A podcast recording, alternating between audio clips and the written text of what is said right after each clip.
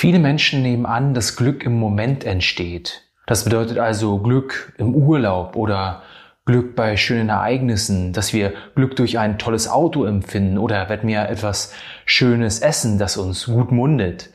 Neueste Forschungen zeigen aber, dass es dieses Lebensglück eigentlich gar nicht gibt, dass es viel eher die Lebenszufriedenheit ist. Dass Glück also nicht im Moment entsteht, sondern dadurch entsteht, wie wir unser Leben bewerten. Und wir werden uns heute mal Arbeiten von Daniel Kahnemann anschauen, der einer der Vorreiter im Bereich der Psychologie, aber auch im Bereich der Lebenszufriedenheit bzw. der Wissenschaft über das Glück ist und werden uns darüber hinaus auch äh, Arbeiten von einem deutschen Professor, der in Harvard aktiv war, anschauen, der sich die Struktur des Gehirns angeschaut hat, der sich die Funktion des Gehirns angeschaut hat und davon abgeleitet hat, wie wir wirklich glücklich werden können. Ich hoffe, das ist eine spannende Thematik für dich. Ich finde sie auf jeden Fall sehr spannend und freue mich jetzt direkt mit dir zusammen reinzustarten.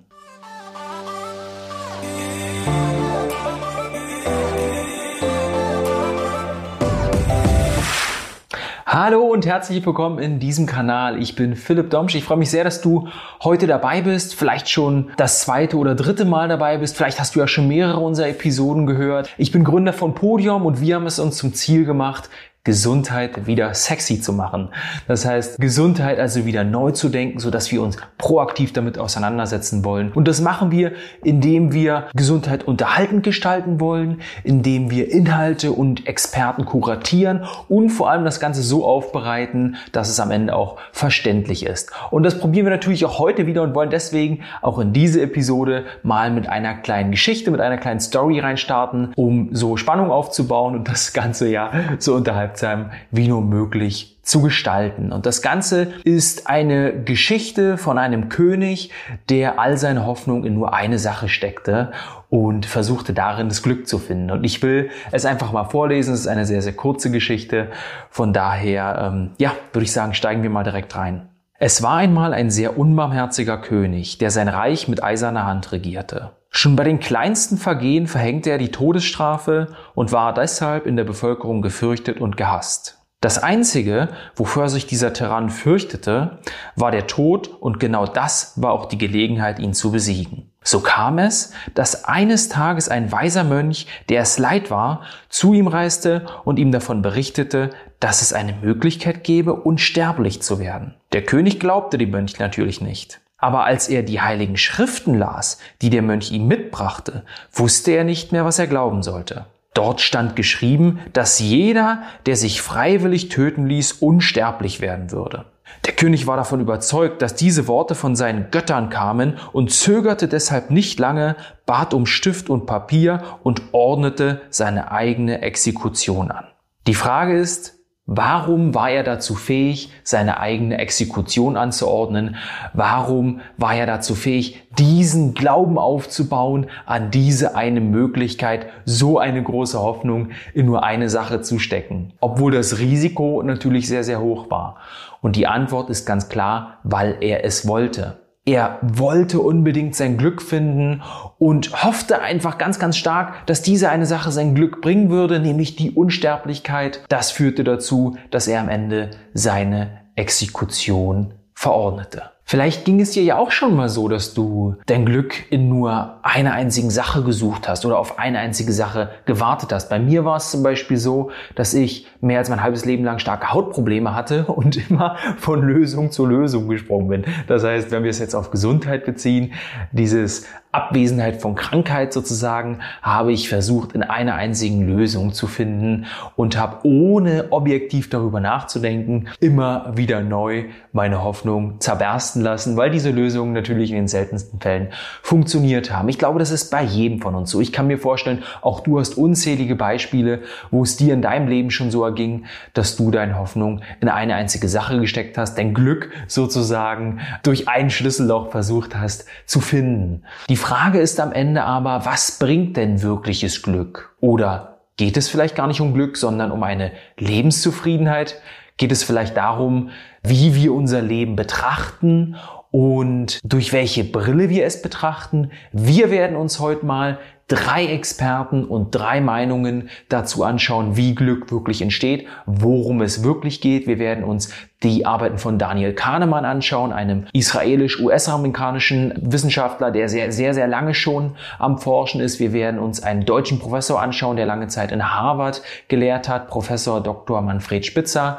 Und wir werden uns jemanden anschauen, in dem wir in einer der früheren Episoden schon mal gesprochen haben. Einen Psychologen, der sogar die Schreckenstaten in den KZ-Lagern zu Zeiten des Zweiten Weltkrieges überlebt hat und daraus eben eine eigene Therapie entwickelt hat. Und werden dann hoffentlich zusammen ein Fazit ziehen können, was Glück überhaupt ist, wie Glück, Glück entsteht und wie wir dafür sorgen können, dass wir langfristig glücklich bleiben oder es eben werden. Und ganz, ganz besonders wichtig dabei ist, durch welche Brille wir unser Leben sehen. In der Wissenschaft wird das gerne als Framing bezeichnet. Übrigens Kahnemann, wir werden gleich darüber reden, war einer der ersten, der diesen Begriff geprägt hat. Das heißt also, durch welchen Rahmen oder in welchem Rahmen wir unser Leben betrachten. Über diese Brille, wo wir auf der einen Seite denken können, okay, die Flasche ist halb leer oder halb voll, ja? Oder die rosarote Brille, wo wir alles nur noch aus dem Blickwinkel der Liebe betrachten, wenn wir zum Beispiel frisch verliebt sind.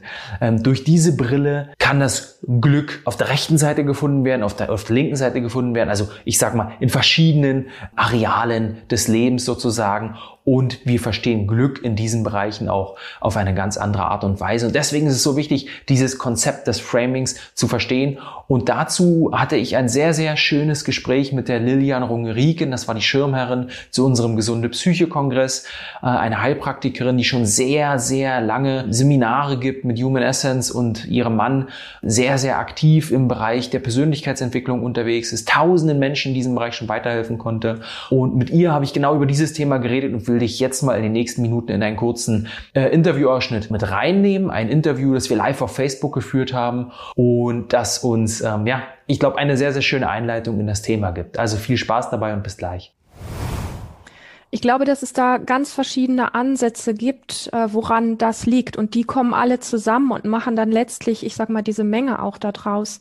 Ähm, ein Bereich ist mit Sicherheit, dass ähm, wir sagen oft in so einem ja, man, man sagt das gerne so irgendwie, äh, die Zeit ist irgendwie schneller geworden durch die ganze Technik zum Beispiel. Also sprich so dieses Thema ähm, der Überforderung, was viele empfinden. Ja, also man ist die ganze Zeit viel auch mit, mit den ganzen Medien, mit elektronischen Geräten, mit diesen und jenen, wo man so das Gefühl hat, man ist so wie also viele kriegen es auch gar nicht mit, nie richtig wirklich bei sich gut zu Hause, sondern eher so wie ich bin so ein bisschen da, ich bin so ein bisschen in verschiedenen Netzwerken unterwegs und so weiter. Also ich verliere mich auch so ein bisschen durch alles das, was ist. Und dann kommt noch alles an To-Do und so weiter obendrauf.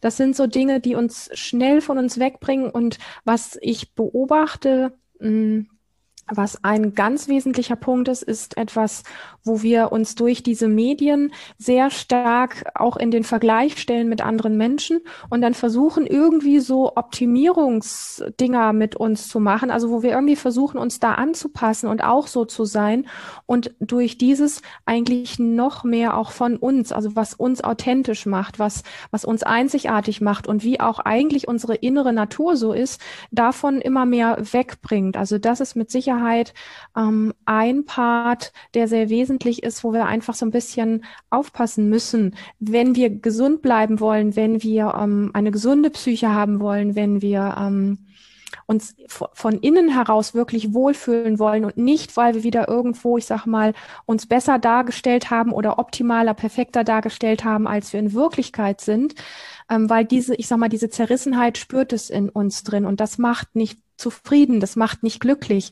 das macht eher so, ähm, ja, das ist wie so ein, so ein bisschen auch so eine Art von, von, nicht bös gemeint, aber wie ein Selbstbetrug auch. Eigentlich möchte man gerne mehr sein, man möchte größer, schöner, wie auch immer, perfekter und so weiter sein. Gerade dieses Perfektsein ist etwas, was in unserer Gesellschaft sehr stark zugenommen hat.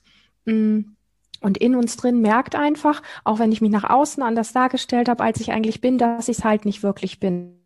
Und man braucht mir ja nur diese Dinge alle wegnehmen und dann bricht dieses Kartenhaus auch schnell zusammen. Also das ist ein, ein Themenbereich, den ich beobachte, der sehr stark dafür sorgt. Und daneben auch noch einfach sowas, wo ich immer noch denke, hey, dieses ganze Thema der Auseinandersetzung mit der Psyche ist schon immer ein Thema gewesen, ähm, was gerne so wie wie so, ja, da hat man nicht so gerne hingeschaut. Das ist immer so ein, ein Thema gewesen, wo ähm, was nicht so war, dass es so selbstverständlich war, dass, dass wir darüber gesprochen haben. Und es ist für mich, und ich beschäftige mich ja doch recht viel auch damit, mm, so wie wenn es so selbstverständlicher und alltäglicher geworden ordnend wäre. Es erscheint so. Und gleichzeitig ist es aber, wenn es ans Eingemachte geht, bei einzelnen Personen, bei Menschen, mit denen ich spreche, immer noch so wie, dass man sich dafür schämt, dass man das doch nicht so gerne zeigen möchte, was eigentlich in einem drin ist, dass man es eher unterdrückt. Und das ist das, ich sag mal, das Schwierige an, an psychischen Veränderungen, wenn wir Dinge in uns einfach immer wieder auch unterdrücken müssen, weil wir nicht die Wege kennen oder weil wir einfach gelernt haben, dass man sich dafür schämt, dass es dadurch eigentlich alles immer nur schlimmer wird, weil es so in uns bleibt und keinen Weg findet, irgendwo ähm, ein Ventil zu finden, beziehungsweise irgendwo auch eine andere Ausdrucksform zu finden. Das sind so, ich sag mal jetzt ganz grob gesagt, da könnte man jetzt mit Sicherheit noch viel mehr gucken, was es da sonst noch gibt, aber das sind so grob ein paar Themen. So eine spannende Thematik, wie wir eben aufgrund der unterschiedlichen Brillen, durch die wir das Leben betrachten, auch unterschiedliche Formen von Glück oder eben Unglück empfinden. Unser Leben als vollkommen empfinden oder eben als nicht so vollkommen. Dieses Konzept des Framings, was ich ja gerade schon angeteasert hatte, hat eben der Daniel Kahnemann mit seinem Kollegen Tversky schon im Jahr 1981 als äh, einer der ersten, beziehungsweise die beiden waren eben die ersten, die dieses Konzept beschrieben haben, die haben es 1981 untersucht, in einer Untersuchung, die im Journal Science veröffentlicht wurde, ein ganz, ganz renommiertes Journal.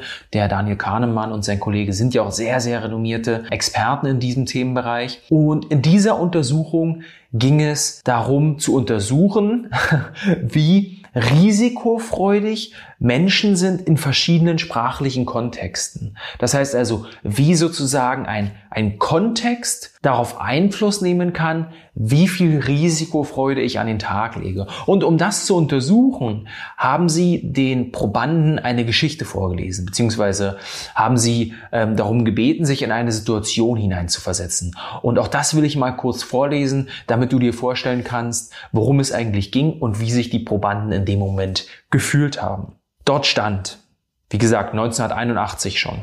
Stellen Sie sich vor, die USA bereiten sich auf den Ausbruch einer Erkrankung vor, die unbehandelt 600 Menschen töten wird. Zwei alternative Programme zur Bekämpfung der Krankheit wurden vorgeschlagen. Durch Programm A würden 200 Personen gerettet werden. Bei Programm B gäbe es eine ein Drittel Wahrscheinlichkeit, dass alle 600 gerettet werden und eine zwei Drittel Wahrscheinlichkeit, dass niemand gerettet wird. Welches der beiden Programme würden Sie bevorzugen? So, und die schrieben dann, vor die Wahl gestellt, entschieden sich 72 Prozent der Teilnehmer für das erste Programm, 28 für das zweite. Anschließend wiederholten die Wissenschaftler den Versuch mit einer zweiten Probandengruppe, die die Geschichte allerdings aus einem anderen Blickwinkel, also aus einem anderen Framing sozusagen, präsentierte. Nun hieß es, durch Programm C würden 400 Menschen sterben, bei Programm D gibt es eine Eindrittel Wahrscheinlichkeit, dass niemand stirbt und eine Zweidrittel Wahrscheinlichkeit, dass 600 Menschen sterben werden.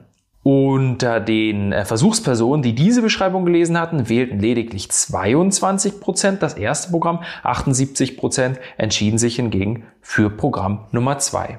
So, jetzt war das vielleicht schon fast eine kleine Matheaufgabe, die ich hier vorgestellt habe, aber wenn du genau zugehört hast, dann hast du vielleicht festgestellt, dass es sich egal wie die Wissenschaftler es formulierten, immer um dieselbe Situation handelte. Es wurde nur einmal aus der Perspektive Flasche leer oder aus der Perspektive Flasche voll berichtet sozusagen. Es ging einmal darum, wie viele Menschen überleben würden und einmal darum, wie viele Menschen sterben würden. Am Ende war es aber genau dasselbe Verhältnis. Es ging, glaube ich, um 600 Probanden und jeweils äh, zwei oder 400 würden überleben, 200 würden sterben, je nachdem, wie man die Geschichte dann erzählte. Und allein die Anordnung, wie es erzählt wurde, führte dazu, dass sich das Verhältnis der Personen, die Programm A oder Programm B wählen würden, also Alternative A, B, C oder D, es waren ja dann am Ende vier, eben unterschieden. Total interessant, welche Macht dieser Framing-Effekt auf uns hat. Und ich bin mir sicher, dir fallen jetzt unzählige Beispiele ein, wo du auch im Leben festgestellt hast, okay, hä, warte mal. Zum Beispiel mein Chef erzählt jetzt eigentlich genau das Gleiche, was ich jeden Tag erzähle, nur er erzählt es ein bisschen anders, vielleicht mit ein bisschen mehr Überzeugung und auf einmal glauben ihm alle. Oder du bist in einem Gespräch, willst deinem Freund zum Beispiel, einem Bekannten, einer Freundin etwas vermitteln, schaffst es aber irgendwie nicht und ein paar Minuten später sagt derjenige genau dasselbe, bloß auf eine andere Art und Weise und du denkst dir, hä, genauso habe ich es doch gerade gesagt. Auch das sind Konzepte des Framings. Und dafür hat Daniel Kahnemann im Jahr 2002 sogar noch den Alfred Nobel Gedächtnispreis erhalten, weil das wirklich eine sehr, sehr außergewöhnliche Leistung war und gerade die Glücksforschung, aber auch die Psychologie sehr, sehr stark voranbrachte. Auf diese Annahme, die er dann auch bestätigen konnte, dass es nicht um das Lebensglück, sondern die Lebenszufriedenheit geht, kam er dann aber erst etwas später, weil die Studie, über die ich gerade geredet hatte, die fand ja schon im Jahr 1981 statt, auch wenn er den Nobelpreis erst 2002 bekommen hatte. Nach 1981, nämlich im Jahr 1990, hat er dann noch eine etwas andere Studie gemacht, die erstmal etwas komisch klingt. Nämlich hat er eine Studie über Probanden gemacht, die sich einer Darmspiegelung unterzogen hatten. Das Besondere dabei war, dass man zu dieser Zeit eben noch relativ wenig bzw. gar nicht betäubt wurde. Das heißt, das war eine ziemlich schmerzhafte Behandlung oder Untersuchung. Und was er machte war, er fragte die, oder er und sein Team besser, fragten die Probanden, die sich dieser Darmspiegelung unterzogen, jede 60 Sekunden, wie es in ihnen denn ging. Und sie fragten auch am Ende und am Anfang nochmal, wie sich denn die Darmspiegelung für sie anfühlte, beziehungsweise was sie denn von der Darmspiegelung erwarteten. Und was sie rausfanden war, dass es überhaupt nicht um die Situation ging. Also es ging zum Beispiel nicht darum, wie intensiv die Schmerzen waren, weil bei manchen Patienten, bei manchen Probanden waren die Schmerzen wirklich ziemlich stark. Es ging vielmehr darum, wie sie die Situation im Nachhinein bewerteten. Und so ist es auch mit dem Glück. Es geht darum, wie wir unser Leben bezüglich des Glücks, bezüglich unserer Zufriedenheit bewerteten. Ich will vielleicht nochmal eine andere Erkenntnis mit reinbringen, die Daniel Kahnemann bei diesem Experiment machte. Nämlich stellte er fest, dass wenn man am Ende einer Darmspiegelung noch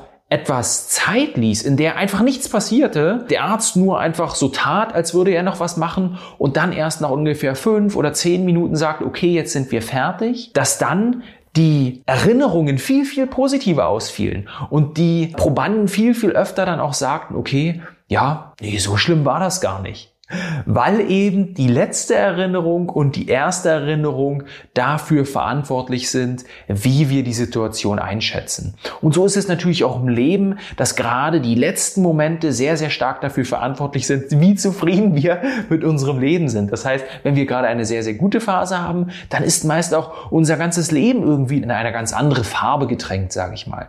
Wenn aber unser Leben aktuell gerade sehr, sehr schwierig ist, dann ist doch die Lebenszufriedenheit vielleicht nicht die höchste.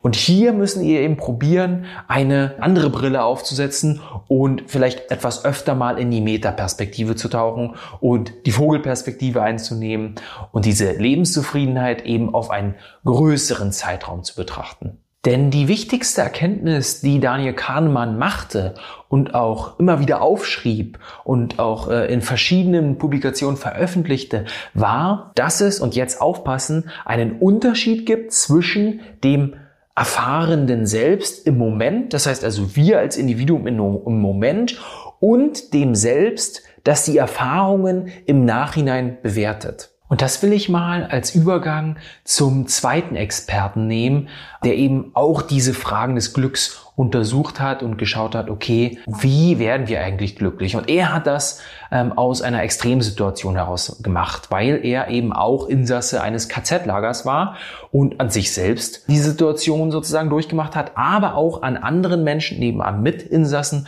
beobachten konnte, wie Menschen in solchen extremen oder den extremsten Situationen reagieren und selbst da schaffen, Momente des Glücks zu empfinden. Natürlich ist es dann schwierig, ein, ein durchgehendes Glück zu empfinden, aber trotzdem dort auch Momente des Glücks zu empfinden war, jedenfalls seinen Erzählungen nach, möglich. Er sagt, eine ganz, ganz wichtige Sache dabei ist, wie wir auf die Fragen des Lebens reagieren. Es gibt ja unzählige Fragen, die uns jeden Tag, in jeder Minute, ja in jeder Sekunde vielleicht in den Kopf kommen.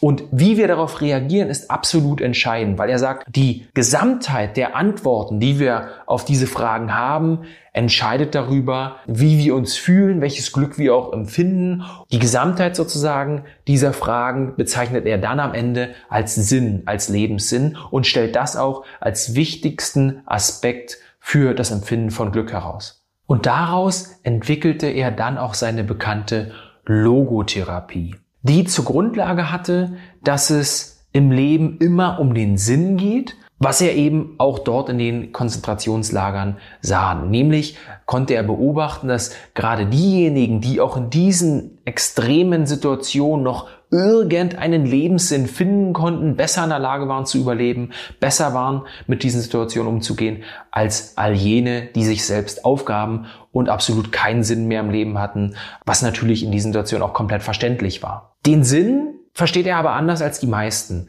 Er sagt nicht, dass man einen Lebenssinn finden soll und dann danach handeln, sondern er sagt, dass der Lebenssinn aus den Antworten der Lebensfragen entsteht. Das heißt also aus all unseren kleinen Entscheidungen, die wir jeden Tag, jede Stunde, jede Minute sozusagen fällen. Ähnlich wie ein Schachspieler auch nie genau sagen könnte, was der perfekte Schachzug ist, sondern immer sagen würde, hey, das hängt von der jeweiligen Situation ab, das hängt davon ab, wie das Schachfeld sich gerade darstellt sozusagen. So ist es auch im Leben. So müssen wir auch im Leben die jeweilige Entscheidung immer von der jeweiligen Situation abhängig machen und aus der Gesamtheit dieser Entscheidung kann sich dann unser Lebenssinn ergeben, der aber auch wandelbar ist. Und wir hatten, ähm, oder ich hatte in dem Interview, wovon du vorhin schon einen, einen kleinen Ausschnitt gehört hattest, mit der Lilian Rongerigen eben auch über Entscheidungen gesprochen, beziehungsweise sie hatte es angesprochen, als ich sie gefragt hatte, du Lilian, wenn du jetzt mal darüber nachdenkst, was ist denn eine Sache oder ein Konzept vielleicht, eine, eine Idee,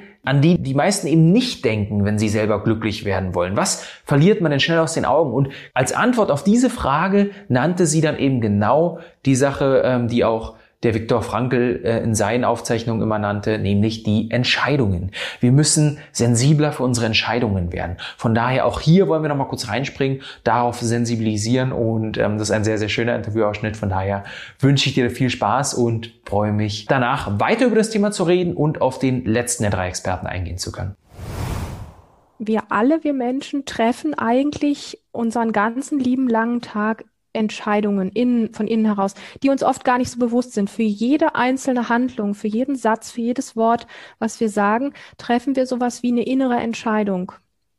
Und das kriegen wir oft nicht mit. Und für mich ist dieser Punkt, ähm, wenn ich jetzt sage, ähm, wie, wie entscheide ich mich zum Beispiel, entscheide ich mich heute für Vertrauen oder in dieser Situation diesem Menschen gegenüber entscheide ich mich für Vertrauen oder entscheide ich mich für Misstrauen. Das sind Dinge, wo es für mich, ähm, wo ich, wo ich finde, da braucht es eine, eine recht große Achtsamkeit, das mitzubekommen. Also das ist so wie wenn ich zum Beispiel zu zwei Tassen greife und eigentlich mit so einer ganz alltäglichen Selbstverständlichkeit zu der greife, in der der Kaffee, Kaffee ist, anstatt zu der, wo der Tee drinne ist. Und in dem Moment, wo ich hingreife, sowas wie so eine innere Pause einzulegen, um eine ganz klare Entscheidung im Hier und Jetzt und nicht aus einem inneren Automatismus heraus zu reagieren, so wie ich es immer mache, so wie ich es gewöhnt bin oder sowas. Oder wie, wie ich habe vorhin gesagt, wir sind auch so ein bisschen wie so Computer, wo Festplatten drin sind, wo Programme aufgespielt sind und die spielen sich dann einfach immer wieder ab. Also dass wir aus diesem Automatismus rauskommen, sondern ähm, da finde ich einfach diesen Moment der Achtsamkeit ähm, mache ich es jetzt so oder mache ich so? Oder sage ich dieses oder sage ich jenes?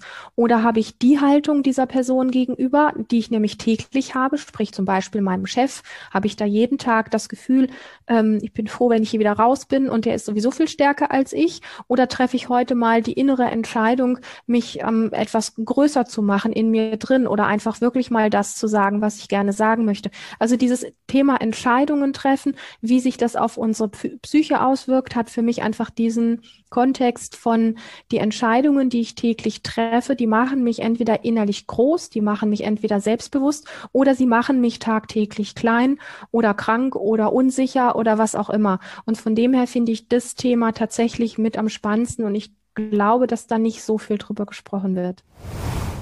Nun haben wir also gelernt, dass es ganz, ganz wichtig ist, welche Entscheidungen wir fällen, beziehungsweise noch nicht mal welche Entscheidungen wir fällen, sondern dass wir sensibel für unsere eigenen Entscheidungen werden, aufmerksamer dafür werden und eben nicht nur nach dem Lebenssinn in der Zukunft suchen, sondern von Entscheidung zu Entscheidung tanzen sozusagen. Und ich hatte dir versprochen, dass wir noch auf einen dritten Experten eingehen, nämlich den Professor Dr. Manfred Spitzer, ein ganz, ganz bekannten und renommierten Experten, der sich schon lange mit der Philosophie des Glücks auseinandersetzt, mit psychologischen Themen, mit psychiatrischen Themen auch. Und er ist der Überzeugung, dass Lernen glücklich macht. Und das ganz einfach, weil er sich sehr gut mit den Strukturen und Funktionen des Gehirns auskennt und weiß, dass Lernen, Glück und Freude ganz, ganz eng zusammenhängen im Gehirn. Das heißt also, dass die Zentren und die Aktivierungsmechanismen dieser Dinge, Lernen, Glück und Freude,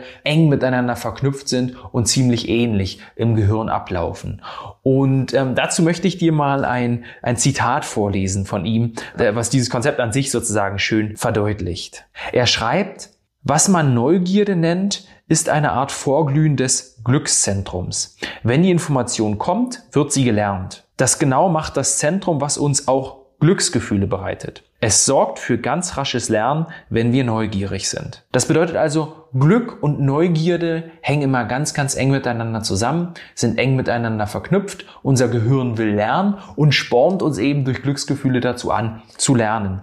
Und so sagt zum Beispiel ein Experte, den wir auch schon interviewen durften, nämlich der Professor Dr. Volker Busch, auch etwas, was daran anknüpft. Nämlich schreibt er, alles, was Freude macht, macht man gern, man will es wiederholen. So kommt man in einen Kreislauf, der letztlich lebenslanges Lernen bedeutet. Und hier kann man sich noch einen Botenstoff anschauen, der eben ganz, ganz wichtig dafür ist, nämlich das Dopamin. Und kann auch hier sehen, dass das Dopamin genau zwei wichtige Funktionen hat, nämlich einerseits das Glücksempfinden und andererseits ist es eine Art Lernkatalysator. Das heißt, auch hier haben wir wieder die enge Verbindung zwischen Glücksempfinden und Lernen. Wer also glücklich sein will, sollte lernen zu lernen und sollte Spaß daran empfinden, zu lernen und seine kindliche Neugierde wieder zu erwecken. Denn das Interessante dabei ist, dass unser Gehirn nicht vielleicht wie ein Schuhkarton ist. So diese Metapher nennt immer der Professor Dr. Manfred Spitzer. Er ist nicht wie ein Schuhkarton, der irgendwo dann voll ist. Bei unserem Gehirn läuft es genau andersherum. Es ist äh, etwa ein paradoxer Schuhkarton, könnte man sagen. Das heißt also, bei unserem Gehirn ist es so, dass umso mehr wir lernen, desto mehr passt auch rein. Umso weniger Neues wir dazulernen, desto weniger passt rein. Das sieht man manchmal bei alten Menschen, die vielleicht nicht mehr so eine Lebensmotivation haben, die sich so ein bisschen einigeln in sich selbst, die auch nicht mehr viel Neues ausprobieren wollen und dann auch sich immer und immer mehr zurückziehen, denen immer mehr Dinge immer schwerer fallen. Ähm, genau dort lässt sich diese Erkenntnis sehr, sehr gut beobachten. Er schließt seine Ausführungen mit dem etwas amüsant gemeinten, ja, sage ich mal, Ausspruch ab, indem er sagt, es ist sehr traurig, wenn 17, 18, 19, 20-jährige Menschen wenig gelernt haben in ihrer Jugend, weil das genau dazu führt, dass sie eben auch in der Zukunft relativ wenig Neues dazulernen werden, weil wir ja ein sozusagen paradoxer Schuhkarton sind. Auf der anderen Seite kann man sagen, metaphorisch zumindest, dass wenn wir vielleicht schon fünf äh, Instrumente gelernt haben, das sechste Instrument noch leichter fallen wird. Wenn wir vielleicht schon vier Sprachen können, die fünfte Sprache leichter fallen wird. Umso mehr wir lernen, desto mehr ist unser Gehirn drin und desto mehr Spaß wird es uns auch machen. Und nun ist dieses Glück ja auch immer ein Stück weit eine Hintergrundfarbe im Leben. Wir fühlen uns glücklich und alles scheint rosa-rot oder wir sind unglücklich und alles scheint grau. Alle Farben sind im Leben ausgeblendet. Wie können wir denn aber bewusst dazu beitragen, dass wir glücklicher werden? Beziehungsweise wie können wir zumindest die Voraussetzungen dafür schaffen, dass dies überhaupt möglich wird? Darüber haben wir mit dem schon eben genannten Professor Dr. Volker Busch geredet. Jemand, der auch sehr, sehr tief in diesem Gebiet aktiv ist. Im im Gebiet der Psychologie, im Gebiet des Lernens, wie du vielleicht schon gehört hast. Und er erklärt, welche drei Dinge dafür notwendig sind. Von daher, lass uns gleich reinstarten. Und in wenigen Minuten, nämlich genau nach diesem Ausschnitt, werden wir dann in den Lifestyle-Aspekt reinstarten und gemeinsam anschauen, was wir denn darüber hinaus noch machen können, welches Fazit wir ziehen können. Also viel Spaß erstmal dabei. Also hier müssen wir allerdings unterscheiden äh, zwischen Menschen, die unter schweren affektiven Störungen leiden, wie die Depression, auf die Sie anspielten, und Menschen, die psychisch gesund sind. Fangen wir vielleicht mit ersteren an. Menschen, die zum Beispiel unter einer, einer schweren depressiven Störung leiden, haben aufgrund äh, der Stoffwechselstörung im Gehirn tatsächlich auch nur bedingt Einfluss auf ihre Gedanken und Gefühle. Sie können sie eben nicht steuern. Also ein Gehirnteil, der hierfür wesentlich verantwortlich ist, unser Vorderlappen. Und der wird jetzt etwas salopp gesagt von mir in der Depression heruntergefahren. Und dadurch gelingt äh, die Steuerung von Wahrnehmung äh, und Verhalten nur bedingt. Und deswegen, genau aus diesem Grund bringt es auch nichts, ihm über den Kopf zu streicheln und zu sagen, da musst du nicht traurig sein. Er ist es eben trotzdem. Und deswegen brauchen solche Menschen oft äh, professionelle Hilfe, die durch bestimmte Maßnahmen in Therapie, vielleicht Medikamente oder andere Verfahren erstmal die Stoffwechselstörung so in den Griff bekommen, dass man überhaupt wieder in die Lage versetzt wird, seine Gedanken und Gefühle steuern zu können. Ne? Also bei der, bei der waschechten Depression ist das nochmal ein besonderer Fall. Für Menschen, die dagegen psychisch gesund sind, bestehen tatsächlich gewisse Möglichkeiten, Gedanken und Gefühle zu steuern aber eben auch nicht in der Weise, dass man einen Kippschalter im Gehirn umlegt und irgendwie plötzlich anders denkt. Deswegen bringen auch äh, viele dieser Chakra-Workshops, die sie teilweise für viel Geld ähm, kaufen oder buchen können, nichts, weil sie irgendwie ein kurzes Strohfeuer erzeugen, indem sie sagen, ja, du musst nur lächeln auf der Toilette 60 Sekunden und dann ist die Welt wieder gut. So einfach kann selbst der psychisch Gesunde Gedankenmuster oder Mindsets, würde man vielleicht im Neudeutsch sagen, auch nicht ändern, sondern auch dazu gehört eine gewisse Demut, Geduld und harte Arbeit. Also die Forschung zeigt drei wesentliche Dinge, wenn wir Gedankenmuster verändern möchten, die wichtig sind. Erstens, man muss es selbst wirklich wollen. Das ist das, was ich in der Frage vorhin schon mal ansprach. Es bringt nichts, wenn sie das nur tun, weil ihr Partner das von ihnen möchte oder weil sie es in der Zeitschrift gelesen haben oder weil sie gehört haben, das wäre jetzt schick, das so zu machen, sondern sie müssen das selbst für notwendig, für erstrebenswert und attraktiv halten. Das ist der erste wichtige Punkt. Der zweite Punkt ist, sie müssen es sich selbst zutrauen. Das heißt also, sie müssen das Gefühl haben, dass sie das auch schaffen, was man Selbstwirksamkeit nennt. Wenn sie das Gefühl haben, eine Diät, mal ein blödes Beispiel, nicht zu schaffen, dann wird sie ihnen wahrscheinlich auch nicht gelingen, weil ihnen die Zuversicht fehlt. Und so gilt es für die Änderung von Gedankenmuster auch. Sie müssen sich zutrauen, dass sie lernen können, bestimmte Dinge in Zukunft anders äh, zu beurteilen, anders wahrzunehmen und anders zu reagieren. Und der dritte Punkt ist vielleicht der wesentliche. Sie müssen sehr schnell in eine konkrete Handlung kommen. Also das viele Nachdenken darüber bringt wenig, sondern Sie müssen sehr schnell in eine Verhaltensänderung kommen. Also einfach ausgedrückt, Sie müssen Ihre Pläne sehr schnell in die Tat umsetzen. Sie müssen üben, Sie müssen trainieren. Und das ist ein Aspekt, der in unserer Gesellschaft, äh, die häufig alles zerredet und tausendfach über Dinge nachdenkt, aber irgendwie nicht ins Handeln kommt, ein Punkt, den kann man, glaube ich, nicht oft genug betonen. Die drei Punkte sind also wichtig. Sie müssen es wollen, Sie müssen sich zutrauen und Sie müssen sehr schnell in die konkrete Übersetzung im Alltag kommen. Und dann gelingen uns auch Gedankenmuster oder Gefühle neu zu kalibrieren, uns zu verändern. Aber auch dann, letzter Punkt, brauchen Sie immer noch einen barmherzigen Umgang mit sich selbst. Das bedeutet Geduld, Zeit, Rückschläge verkraften können und etwas Demut äh, gehört dazu, dass wir eben auch dann nicht alles verändern können, sondern vielleicht manchmal nur kleine Stellschrauben nach links und rechts drehen. Aber unter diesen Aspekten sind dann Veränderungen tatsächlich möglich.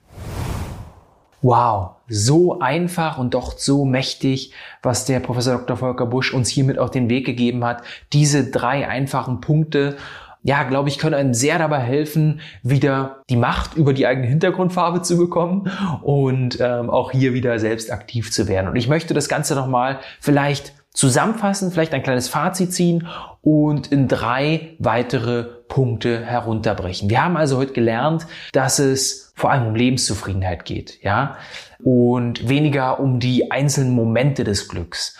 Wir haben gelernt, dass es um Lernen geht, um darum nicht stehen zu bleiben, darum sozusagen unseren Horizont zu erweitern. Und mit Horizont zu erweitern meine ich darum, diesen paradoxen Schuhkarton nutzen zu lernen. Und es geht als drittes auch darum, immer wieder neugierig zu sein Neues zu entdecken. Und was einem dabei helfen kann, sind ganz, ganz einfache Sachen, die ich gern Mikro-Events nenne. Es bedeutet also, dass du versuchst, immer mal wieder in, deiner, in deinen Alltag ganz, ganz kleine Sachen einzubauen, die dir neue Erfahrungen bringen, die dich aus deinem Alltag herausreißen und trotzdem keinen großen Aufwand bedeuten. Das heißt vielleicht mit deiner Frau, mit deinem Mann mal auf der Couch schlafen. ja, das heißt vielleicht mal einen anderen Weg zur Arbeit nehmen, einen anderen Weg zur Uni, einen anderen Weg zur Schule, mal mit dem Fahrrad statt mit dem Auto fahren. Das heißt vielleicht mal sich ein anderes Getränk als den normalen Kaffee auf Arbeit zu machen. Und das heißt vielleicht auch mal mit dem Zelt im Garten zu schlafen oder mit dem Wohnmobil in den Urlaub zu fahren. Und das sind so kleine Dinge, die die Synapsen in unserem Gehirn wieder neu befeuern, die die Neugierde in unserem Gehirn wieder neu entfachen lassen und die uns Neues entdecken lassen und eben auch dafür sorgen, dass sich die Hintergrundfarbe in unserem Leben wieder rosarot gestalten kann. In diesem Sinne danke ich dir sehr, dass du bis zum Ende dabei geblieben bist und freue mich, wenn du einfach mal in unserem gesunde Psychokongress vorbeischaust, denn da hast du die Möglichkeit, auch dir diese Interviews in voller Länge nochmal anschauen zu können. Schau einfach mal vorbei auf www Podium, Podium immer mit O hinten, denn wir sind das Podium für die Online-Medien sozusagen, also podium.de slash Psyche. Dort kommst du zu unserem gesunden Psycho-Kongress, kannst dich einfach kostenfrei eintragen, ein Interview direkt kostenfrei anschauen. In diesem Sinne freue ich mich, wenn du auch bei der nächsten Episode wieder dabei bist und danke dir, dass du heute bis zum Ende dabei geblieben bist. In diesem Sinne, einen ganz, ganz schönen Tag, bleib gesund, dein Philipp.